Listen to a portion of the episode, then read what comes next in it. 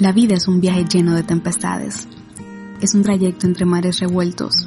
Cruzamos desiertos, escalamos montañas, atravesamos valles oscuros y navegamos en aguas turbulentas.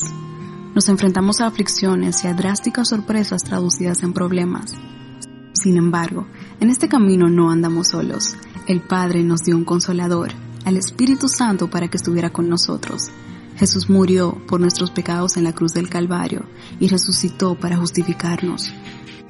Venció al enemigo y triunfó sobre la muerte y el pecado.